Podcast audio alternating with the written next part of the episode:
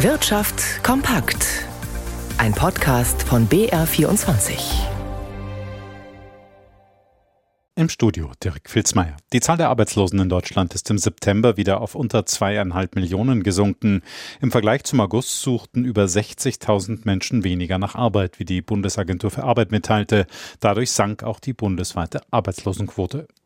Die übliche Herbstbelebung am Arbeitsmarkt, sie ist trotz steigender Preise und Energieknappheit auch diesen September wieder eingetreten. Lediglich im Jahresvergleich ist ein leichter Anstieg der Arbeitslosenzahl um 21.000 Menschen zu verzeichnen. Doch sei der Arbeitsmarkt damit immer noch als sehr robust zu bezeichnen, sagt die Chefin der Bundesagentur für Arbeit, Andrea Nahles. Die sozialversicherungspflichtige Beschäftigung nimmt weiter zu, das Wachstum verliert aber an Schwung. Die Nachfrage der Unternehmen nach neuen Mitarbeiterinnen und Mitarbeitern ist weiterhin sehr hoch, aber gibt nach. Zu berücksichtigen sei, dass zunehmend Geflüchtete aus der Ukraine in der Arbeitsmarktstatistik auftauchen. Sie sind seit Mitte des Jahres berechtigt, in Deutschland eine Arbeit zu suchen. Dafür ist zunehmend die Vermittlung durch Jobcenter und Arbeitsagenturen nötig. Bundesagenturchefin Nahles ging kurz vor dem Tag der deutschen Einheit auch auf die Beschäftigungsstatistiken in Ost- und Westdeutschland ein. Demnach habe sich die Beschäftigung über 30 Jahre nach der Wiedervereinigung nahezu angeglichen, sagt Nahles. Die Arbeitslosenquote liege im Westen Westen bei 5,1 Prozent, im Osten bei 6,8 Prozent. Große Unterschiede gebe es aber immer noch bei den Einkommen, kritisierte Nahles. Stanislaus Kosakowski, Nürnberg. Die Erleichterung über das von der Bundesregierung angekündigte 200 Milliarden Euro schwere Energieentlastungspaket ist nicht nur bei privaten Verbrauchern groß. Auch die Wirtschaft hat es mit großem Aufatmen zur Kenntnis genommen, auch wenn noch gar nicht klar ist, ob und in welchem Umfang Unternehmen davon profitieren werden. Vertreter der bayerischen Wirtschaft fordern deshalb jetzt, dass den Worten schnell Taten folgen müssen. Frankreich hat sie, Großbritannien und Spanien auch. Die festgesetzten und stark reduzierten Strom- und Gaspreise, also eine Energiepreisbremse für Haushalte und Unternehmen. Beim Bayerischen Industrie- und Handelskammertag ist man deshalb nicht überrascht, dass die Bundesregierung eine ähnliche Entscheidung getroffen hat, so Manfred Gössel, IHK Hauptgeschäftsführer.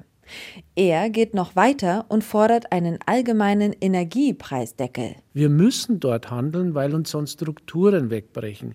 Das ist wirklich ernst. Die Lage ist wirklich, wirklich ernst, so schlimm, wie sie noch nicht mal in Corona war. So viel Unsicherheit wie in den vergangenen Wochen sei schwierig auszuhalten für die Wirtschaft, so Gössel.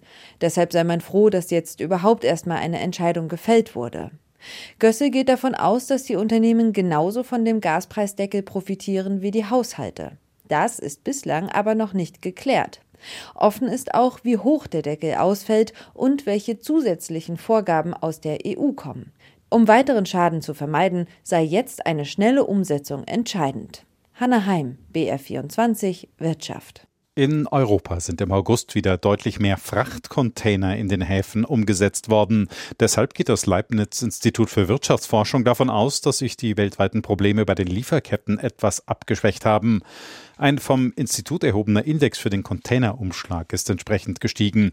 Auch in China habe sich die Zahl der abgefertigten Container nach einer Verschnaufpause im Juli wieder von Lockdowns erholt, heißt es beim RWI. Nach dem gestrigen Börsengang der Porsche AG blicken wir mal wieder auf deren Aktien. Yvonne Unger beobachtet heute Nachmittag das Geschehen an den Finanzmärkten für uns. Wie haben die Porsche-Aktien sich denn seit gestern entwickelt? Ja, eigentlich stand jetzt fast gar nicht. Momentan notieren die Papiere minimal über dem Ausgabepreis, der ja bei 82,50 Euro lag.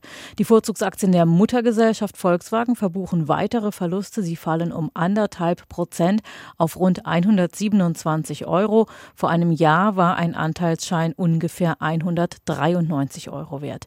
Und die Papiere der Porsche Holding verlieren im DAX gut 4 Prozent.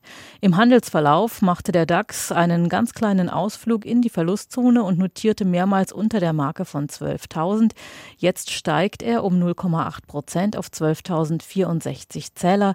Die Wall Street in New York dreht zum Teil zumindest ins Plus.